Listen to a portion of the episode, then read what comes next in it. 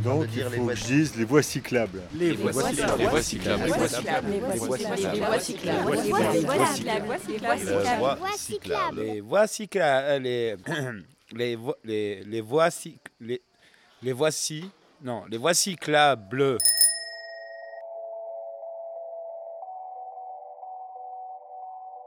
Voix cyclable est un podcast de Lucie Chauchat et Virgile Verdi.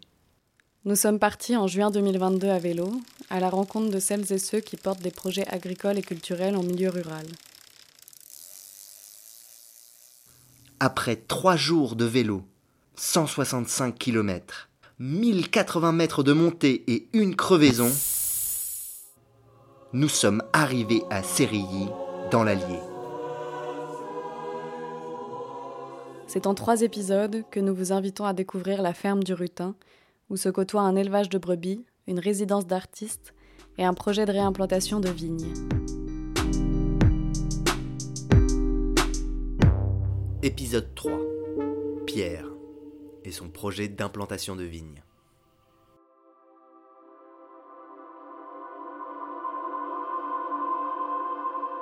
Alicia et Pierre sont les derniers venus de la ferme du Rutin. Comme de nombreux citadins, les confinements ont permis à ce jeune couple de franchir le pas et de venir s'installer à la campagne. Fruit de nombreuses réflexions, de lectures et de quêtes de sens, ils s'établissent dans une des maisons du hameau et viennent ainsi porter à six personnes, bientôt sept, la population du Rutin. Alicia rejoint en 2022 l'association Polymorphe en tant que salariée. De son côté, après une carrière dans le cinéma, Pierre projette de réimplanter des vignes à Sérilly. C'est son parcours et ce projet de viticulture qu'il va vous raconter. Bonne écoute!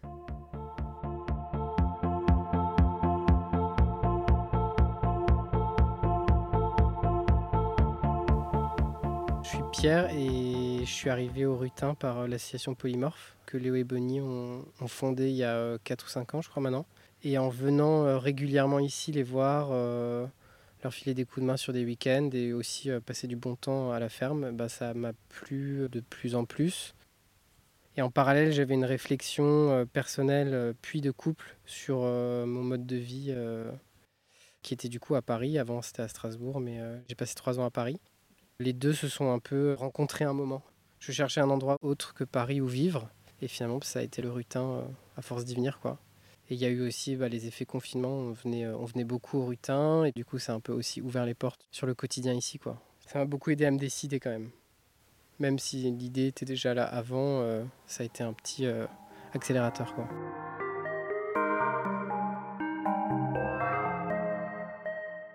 Avant de venir au Rutin, j'ai travaillé au Conseil de l'Europe à Eurimage. C'est un fonds de financement des œuvres européennes. Et euh, ça, c'était à Strasbourg, donc c'est là où j'ai étudié, où j'ai grandi. C'était mon premier boulot et c'était super intéressant. Par contre, euh, l'horizon était un peu bouché. J'avais envie de faire autre chose, quoi. C'est le premier job que j'ai eu qui était un job euh, que tu peux plus facilement avoir à 30, 40 ans. Je n'avais que 25 et du coup, en fait, c'est un peu une prison dorée parce que tu es bien payé et tout, mais en fait, très vite, tu deviens fonctionnaire européen dans le sens mauvais du terme, c'est-à-dire où tu t'encroutes et tu travailles de moins en moins, tu as de moins en moins de passion en fait dans ce que tu fais parce que c'est un peu euh, facile et tout ça. Et du coup, euh, j'avais envie de bouger. Mais c'était une magnifique expérience. Et après, j'ai travaillé dans une boîte de prod qu'on a montée avec des potes. On produisait des clips, on a essayé de produire des courts-métrages, mais on n'a pas réussi. Et du coup, on faisait aussi des films euh, publicitaires un peu pour des marques ou des organisations comme Emmaüs International ou des trucs comme ça. C'était intéressant, formateur, mais je gagnais pas du tout ma vie. Donc au bout d'un an et demi, euh, j'ai décidé d'arrêter. C'est là que j'ai commencé à l'UPC, dans un syndicat de producteurs de cinéma. Toutes les professions ont des syndicats, c'est des représentations d'intérêt de- d'une profession. Donc là, c'était un syndicat majoritaire de producteurs de films de cinéma. Tu as des négociations avec les syndicats de salariés pour tout ce qui est euh, salaire, relations de travail et tout ça. Et avec les partenaires euh, des producteurs de films, donc les distributeurs, les acteurs, les auteurs, réalisateurs, les scénaristes, etc. C'est un lieu passionnant. Tu es au cœur du réacteur de ce qui se passe dans le cinéma en France. Donc c'est hyper intéressant d'être là. Par contre, ton métier, ton quotidien, c'est d'être au milieu des tensions.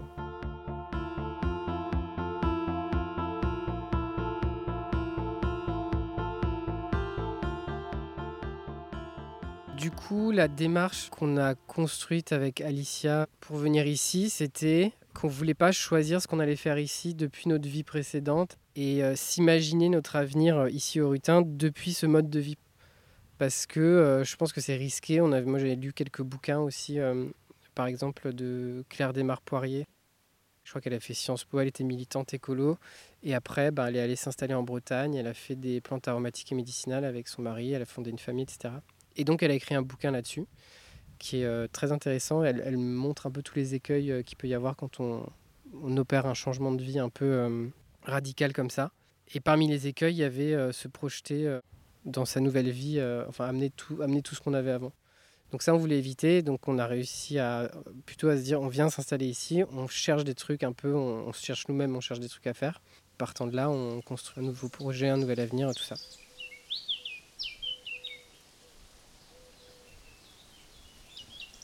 Du coup, on a fait du woofing. Moi, je m'intéressais au maraîchage et on a fait deux sessions de woofing en maraîchage. Et euh, bah, au bout des deux sessions, je me suis dit que je voulais pas du tout faire ça. quoi.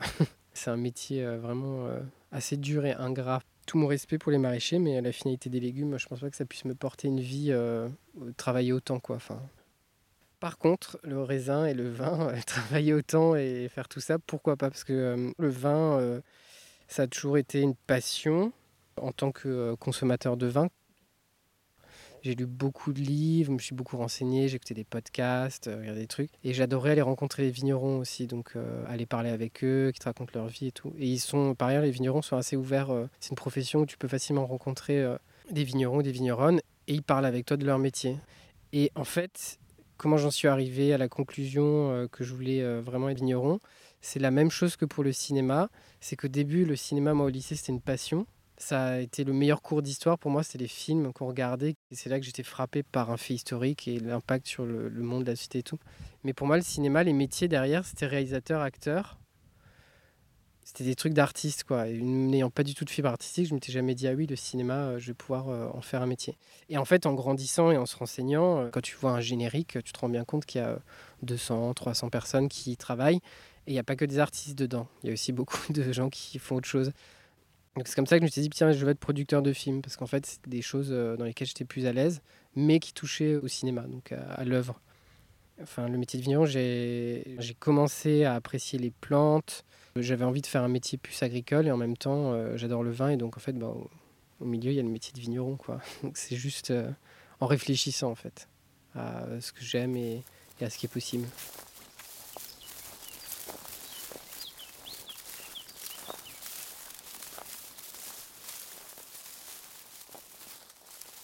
Du coup, on est au pied d'un cerisier dans une euh, parcelle de la ferme du Rutin qui appartient à Isabelle et Valérie. On est venu là parce que c'est une parcelle que j'ai repérée pour euh, éventuellement euh, planter des vignes. Il n'y a pas de vignes aujourd'hui ici, mais il y en avait, c'est clair. Il y en avait partout et les gens s'en souviennent pas parce que c'était il y a deux générations au plus tôt. Mais la carte du vignoble français, a énormément évolué. la plus grande région viticole à une période donnée, c'était la région parisienne. Parce qu'en fait, le vin était consommé à Paris. Et du coup, les vignes étaient autour de Paris. Et dans le centre de la France, on était assez proche de Paris. Donc le Cher, l'Allier, tout ça, effectivement, il y a eu beaucoup de vignes à une époque. En fait, quand tu te renseignes, euh, il n'y a pas de raison qu'on puisse pas faire euh, du vin ici.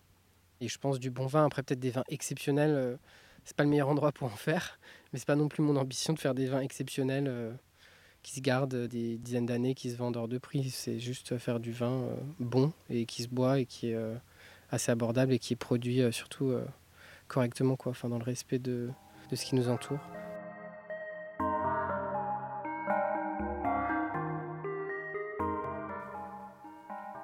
Par ailleurs, il y a autre chose qui est très intéressant à Série et à l'entour, c'est la forêt de Troncé. La forêt de Troncé, elle a été euh, plantée au début pour euh, faire du bois de charpente, de bâtiments, de bateaux et tout ça. Ça a évolué, on fait plus les bateaux en bois, euh, il y a de moins en moins de charpente en bois, donc ils ont changé la destination de l'exploitation de cette forêt en mérin. Donc on fait du mérin dans la forêt de Troncé. C'est les lattes de bois qui composent les tonneaux. Du coup, à Série, il y a une entreprise qui s'appelle une méranderie. Je pense que ça doit être la plus grosse entreprise de Série. Donc le vin n'est pas là, la vigne n'est pas là, mais par contre il y a une finalité qui est là euh, et qui est très importante pour le territoire économiquement, euh, culturellement, c'est l'exploitation de la forêt de troncée, donc du chêne, pour faire des fûts de chêne. Tisser ou tirer, je ne sais pas, mais retirer sur ce lien pour essayer d'en faire quelque chose. euh, coucou, on fait des tonneaux ici, eh ben, moi je vais faire du vin et peut-être que ça peut, euh, moi, m'apporter quelque chose parce que c'est connu pour la méranderie. Et moi, essayer de faire un vin euh, qui, serait, qui pourrait être vinifié dans les fûts de la forêt de Troncé euh, juste à côté. quoi. Et après, même, euh, tu peux t'amuser sur la communication ou des choses comme ça. Tu peux prendre des fûts euh, et les laisser vieillir dans la forêt. Avant, la vigne, elle poussait sur les arbres. Dans l'état naturel, c'est une liane. Donc on pourrait aussi imaginer planter quelques pieds de vigne euh, dans la forêt de Troncé, et faire une cuvée euh, très prestigieuse de vin de la forêt de Troncé, euh, vieilli en fût de chêne dans la forêt de Troncé et tout, pour essayer voilà, d'avoir une petite image, euh, et puis derrière faire du vin un peu euh, moins cher et plus classique. Mais donc il y a tout ce lien qui a tissé euh, sur euh, la présence du vin euh, ici, qu'il faut réanimer quoi.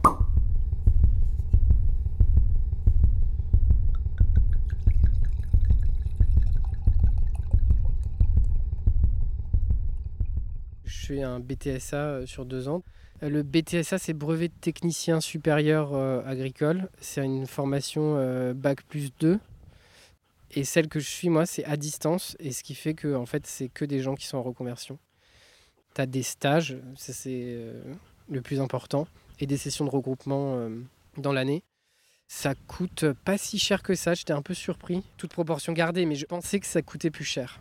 Et en fait, ça coûte euh, 2700 euros pour deux ans, avec des cours de qualité quand même, et euh, un suivi euh, par des enseignants, une équipe pédagogique assez euh, précis, quoi. Enfin, ils sont présents et tout. euh.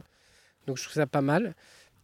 Après, tu as des couches cachées, c'est euh, les sessions de regroupement, le stage, euh, où tu dois te rendre 12 semaines de stage, bah, il faut y aller. Euh, Moi, c'est 100 km aller-retour pour euh, faire une journée de stage. Et les sessions de regroupement, bah, tu dois te loger, te nourrir et tout. Donc en fait, le vrai coût, euh, tu doubles, je pense, euh, le prix affiché de la formation. Et euh, j'ai pas réussi à me le faire financer par Pôle emploi parce que euh, j'ai rejoint une session en cours. Donc c'est un- un- une formation de deux ans et je l'ai rejoint en mars pour une rentrée en septembre. Ça m'a permis d'être diplômé en juin 2023 plutôt que d'être diplômé en juin 2024. Donc ils peuvent pas la financer. Et donc j'ai cherché dans mes derniers sous de côté pour me payer cette formation. J'espère que c'était pas une bêtise.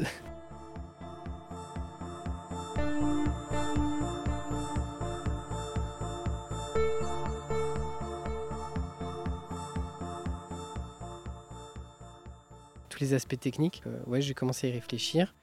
J'ai essayé de partir euh, dans ma réflexion et du coup dans mes actions euh, de la base, donc du sol et de l'endroit. J'ai parlé avec Isabelle et Valérie, on a parlé des différentes parcelles, j'ai repéré celle où on est, qui est exposée à un coteau exposé sud. C'est des prairies qui n'ont pas été labourées depuis euh, 15 ou 20 ans. Donc il y a une bonne structure et une bonne vie dans le sol. Ça n'a pas été détruit par l'agriculture. Il y a eu des brebis, donc il y a un peu de matière organique. J'ai fait les vendanges avec un vigneron dans le Cher et je lui ai demandé de venir avant de me lancer dans tout ça pour voir si euh, c'était pas absurde. Donc il est venu, on a creusé des trous dans les parcelles euh, à 70 cm de profondeur à peu près pour voir ce qu'il y a dans le sol. Il y a une bonne couche de matière organique euh, sur 20-30 cm et après il y a du grès en décomposition et la roche-mère c'est du grès. Et donc c'est tout à fait correct, voire même bien pour planter des vignes. Donc ça c'était la première chose à faire je pense. Et après oui il faut réfléchir à quel cépage, mais aussi quel porte-greffe. Donc ça c'est peut-être un peu plus technique. C'est le plan qu'il y a dans le sol et au-dessus on, met donc le- on choisit le cépage qui est le greffon. Il y a une chose dont je suis sûr, c'est que je veux planter plusieurs cépages différents euh, en fonction du lieu dans la parcelle. Par exemple, dans l'autre parcelle, en bas, elle est très humide. Et donc, ça pourrait être un endroit euh, dans lequel euh, mettre un cépage qui tolère l'humidité et qui réagit bien à la pourriture noble pour faire les vins vendanges tardives. Un chenin ou un gewürztraminer, des choses comme ça. Et en haute parcelle, euh, les cépages plus appropriés. Donc ça, c'est une première chose, plusieurs cépages. Et la deuxième chose, c'est, et ça, c'est, euh, je serai intransigeant là-dessus, sur le matériel génétique et la qualité du matériel génétique. En fait, la plupart du vignoble français, c'est des plantations de clones. Et donc, tu as très peu d'individus qui couvrent tout le vignoble français. Et ça présente un énorme risque pour la viticulture parce qu'au moindre problème sur un clone, eh ben, euh, il sera partout le même problème. Et euh, ce qui se faisait avant qu'on clone, c'était la sélection massale. Tu vas choisir euh, sur des pieds de vigne existants. Tu regardes ceux qui sont en forme, ceux qui vont bien, et tu prélèves un morceau euh, à l'automne, un sarment, et après tu le greffes et tu plantes ça. Et donc tu as une diversité d'individus énorme. Ça t'offre une résilience euh, certaine euh, face à tout ce qui peut arriver, euh, que ce soit des événements climatiques, que ce soit des maladies, euh, tout ça. Et après, il y a quelque chose de nouveau, ça s'appelle les hybrides. Et c'est des variétés totalement résistantes à tout. Bon, pas la grêle, évidemment, ou le gel, mais euh, à toutes les maladies. Et donc ça veut dire zéro traitement aussi. Donc c'est intéressant. Par contre, je ne sais pas ce que ça donne en, vinification et quel goût ça a. Donc ça, je vais essayer d'en goûter parce qu'il y en a, je sais qu'il y en a dans la Creuse. Et puis avoir un, un, petit peu de recul en parlant avec un vigneron, mais c'est très récent, ça a 4 ou 5 ans. Donc ça peut être intéressant d'en planter un peu. Et comme ça, tu sais que tu as une parcelle où tu vas jamais traiter, il se passera jamais rien, et chaque année, tu auras une récolte de X quantité. Mais tout faire en hybride, euh, non, je pense pas, parce que c'est le genre de truc sur lequel on n'a pas de recul, et du coup, moi, je me méfie toujours. Euh, on sait pas ce que ça va donner, quoi. Comme cigarette électronique. Euh, on n'a pas de recul, faut surtout pas fumer ça, je pense. Parce qu'il y aura un scandale sanitaire dans quelques années.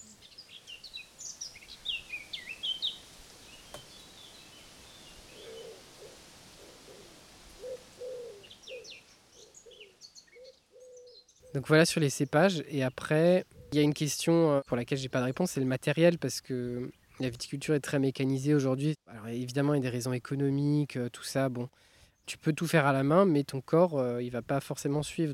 Les conditions de travail ont évolué. Ça, je pense qu'il faut garder un, des bénéfices de la mécanisation, c'est d'améliorer les conditions de travail.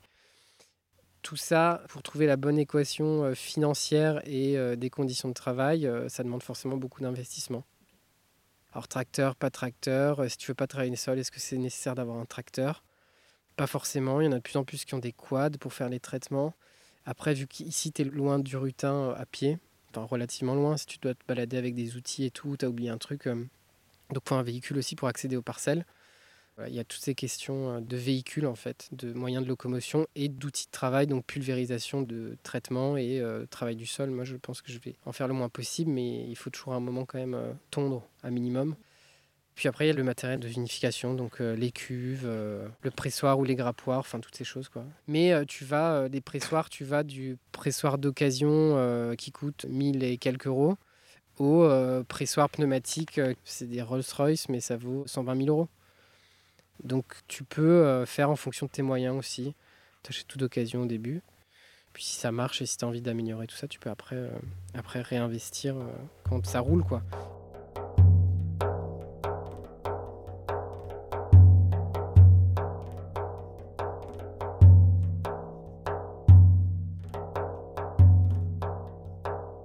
Quand tu es vigneron, tu as énormément de boulot, donc tu es souvent euh, chez toi et tu bosses quoi, sur ton domaine. Mais il y a pas mal de moments de l'année où tu peux partir. Tu peux partir un week-end, tu peux partir une semaine. Contrairement à l'élevage, contrairement au maraîchage. Moi, je veux pas être euh, prisonnier d'ici. Donc la viticulture aussi, c'est une des raisons pour lesquelles j'ai choisi ça parmi tous les métiers d'agriculture. Et du coup, l'attraction animale, ça suppose d'avoir un cheval, ça suppose de ne pas partir de chez soi, quoi. Ou alors tu fais reposer cette charge sur les autres je n'ai pas spécialement envie. Par contre, ce que tu peux faire, c'est des prestations. Il y a un mec à série qui a des chevaux de trait et, qui débarde. Débarder, c'est tirer les troncs d'arbres de la forêt. Donc pareil, pour éviter le passage des engins euh, sur le sol forestier, parce que ça détruit tout. Et donc tu pourrais très bien envisager que ce mec fasse une prestation ici euh, pour un domaine viticole. quoi. Sous cette forme-là, ouais, ça pourrait être intéressant. Si moi je plante des vignes qui restent des brebis, c'est génial parce que euh, quand tu as ramassé les raisins, tu ouvres, tu mets les brebis dedans et elles font le boulot quoi. En plus elles nourrissent le sol, enfin c'est euh, les brebis, les poules, tout ça c'est parfait pour les vignobles. Hein. C'est idéal. Après tu peux pas compter sur les brebis pour euh, tondre euh, l'herbe et tout ce qui pousse, les plantes, au moment où toi tu veux, donc c'est-à-dire juste avant les vendanges. Pour que ça soit pour les vendangeurs et tout ça puisse travailler, pour que tu vois les raisins.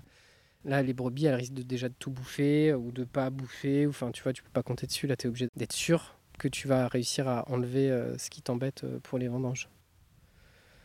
C'est une très bonne euh, solution pour une partie de l'année.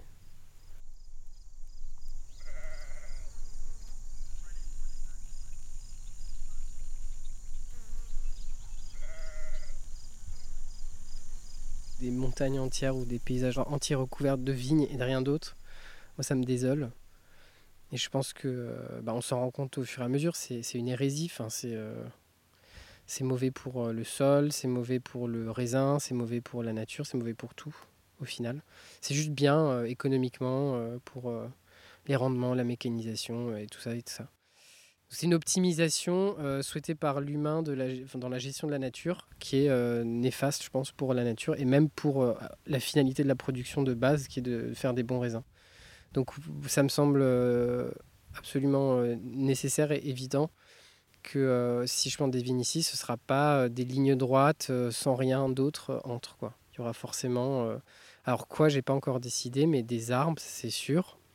On le voit, c'est hyper bénéfique pour la vie dans le sol et les, les, symbioses entre la vigne et, et, les arbres que tu peux avoir dans les vignes. Et après, des cultures intercalaires, c'est intéressant.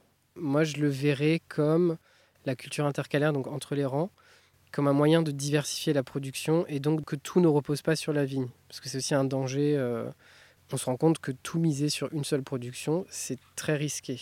Et donc, euh, on peut éviter ce risque en ayant une production intercalaire. Par exemple, euh, dans une certaine viticulture, on utilise beaucoup les plantes pour soigner ou prévenir certaines maladies qui peuvent être gênantes.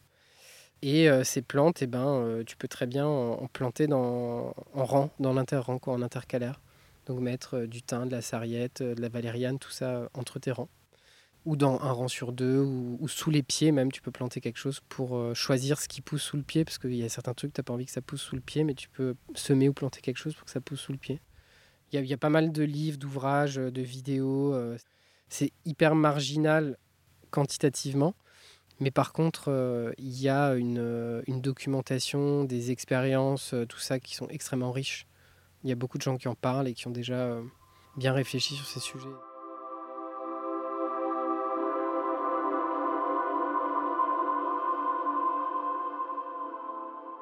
Bio, euh, je pense que c'est le minimum euh, syndical aujourd'hui. C'est un label qui permet aux consommateurs d'avoir une certitude, un minima sur ce qu'il y a dans le vin. Moi, je pense que c'est un label qui est intéressant pour les consommateurs, mais qui est aussi un peu trompeur parce que tu peux être euh, agriculteur en agriculture biologique et défoncer tes sols et rien respecter et pas respecter la nature, etc. C'est mieux que rien, c'est mieux que HVE qui est un label euh, complètement euh, bullshit aujourd'hui. Et biodynamie, il y a des choses intéressantes dedans, mais il y a beaucoup de croyances et certaines croyances, moi, qui me parlent pas trop. Mais il y a des pratiques très intéressantes. Et j'entendais un podcast d'un vigneron en Champagne qui s'appelle Anselme Sélos. Il était conventionnel, il est passé biodynamie. Aujourd'hui, je ne sais pas exactement ce qu'il est, mais il est plus biodynamie. Et il disait qu'il retenait une chose qu'il a maintenue dans les pratiques de la biodynamie, c'est que les méthodes, en fait, t'imposent de passer énormément de temps dans les vignes. Et ça, c'est ce qu'il a gardé de la biodynamie. Contrairement à, euh, tu peux mettre, être en agriculture biologique et en fait, tu passes tout ton temps sur un tracteur tu balances euh, du cuivre, du soufre et tu travailles le sol euh, comme un bourrin. Et, en fait, euh, tes vignes, tu les vois depuis ta cabine de tracteur. Mais tu es en agriculture biologique et tu consommes je ne sais combien de, pétrole, quoi, de ressources fossiles. Donc là-dedans, il faut puiser dans chaque label ou dans chaque pratique ce qu'il y a de meilleur, je pense. Et dans la biodynamie, il y a des choses très intéressantes, notamment la proximité avec le végétal certaines, l'utilisation de certaines plantes, euh, l'utilisation de certaines fermentations et tout ça, il y a des choses vraiment très intéressantes. Après, euh, il y a certaines croyances auxquelles euh, ouais, ça me, ça me parle pas. quoi.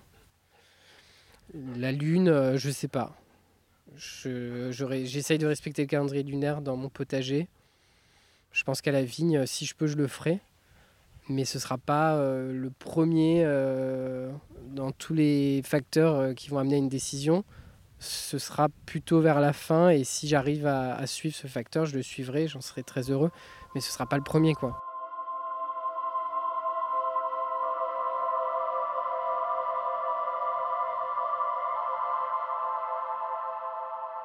Quasiment tous les jours, je découvre un nouveau truc euh, en, écoutant des podcasts, en regardant des vidéos, en, étant dans des groupes Facebook. Il y a des groupes Facebook qui sont des, des pépites, enfin des mines d'or d'informations et de pratiques, euh, d'échanges de pratiques. Euh, en suivant mes cours et en écoutant aussi, par exemple, les vignobles euh, à l'international. Tu renverses la table, quoi. Hier, je lisais un article sur Le Monde sur les deux vignobles qui y en Éthiopie. Et en Éthiopie, ben, ils font euh, deux récoltes par an. Déjà, ça, quand tu dis à un viticulteur français, il va dire Ah bon, mais comment c'est possible? Et ben, là-bas, ils font deux récoltes par an. Parce que le climat, etc. Donc en fait, toi, tu découvres des trucs vraiment tous les jours. Je m'interroge beaucoup par exemple sur la conduite de la vigne. Donc c'est pareil, le vignoble français, c'est toujours, euh, enfin souvent, des lignes droites de piquets euh, métal ou euh, bois avec des fils qui permettent à la, liane, qui est la vigne, de grimper. Mais en fait, il y a plein de méthodes différentes de conduire une vigne. Il y a les gobelets qu'on voit plus dans le sud de la France. Et puis, il y avait des échalas, donc des échelles, des arbres, des pergolas, des trucs, des machins. Donc, il y a plein, plein, plein de, de méthodes de conduire la vigne. Rien que ça, quand tu commences à t'y intéresser, chaque jour, tu peux découvrir autre chose. Quoi. La vigne, ça fait plusieurs milliers d'années sur le, la planète entière que c'est cultivé. Donc la diversité, elle est immense. Diversité de pratiques, diversité de, de méthodes et de résultats d'ailleurs. Donc c'est très riche et je pense que tu peux jamais tout savoir sur, le, sur le, la vigne, le vin et tout. même au bout d'une vie, t'en sauras qu'un tout petit, tout petit morceau. quoi.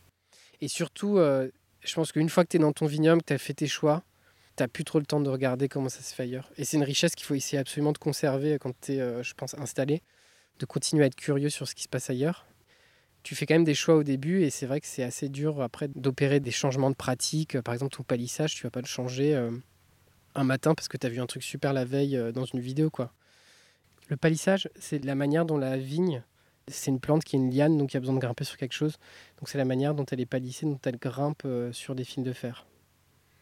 il y, a il y a plusieurs méthodes de palissage dans tous les vignobles de France en fonction du climat, de la température, de la hauteur du pied, tout ça.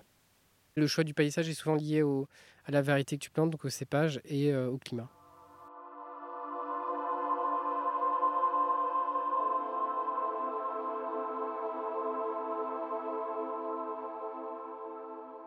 Et donc c'est euh, fondamental, je pense, de vraiment réfléchir avant de se lancer dans quelque chose et euh, multiplier des petites expériences, des petits aperçus, parce que tu peux avoir idéalisé des vies, des modes de vie ou des métiers. Et en fait, euh, tu te lances dedans corps et âme, euh, tu investis euh, du temps, de l'argent, souvent, ta vie, enfin tes potes, ton plus sain. Et après, ben, en fait, tu te retrouves, tu te rends compte au bout d'un an ou deux que en fait, ça ne te correspond pas du tout. Donc vraiment, essayer de faire un maximum de découvertes, d'expériences, se renseigner quoi, avant de faire un choix. Réfléchir avant de faire quelque chose. Quoi. Et surtout, pas faire un choix depuis la vie que tu es en train de quitter. Faire le move, donc euh, quitter là où t'es et là euh, commencer à réfléchir.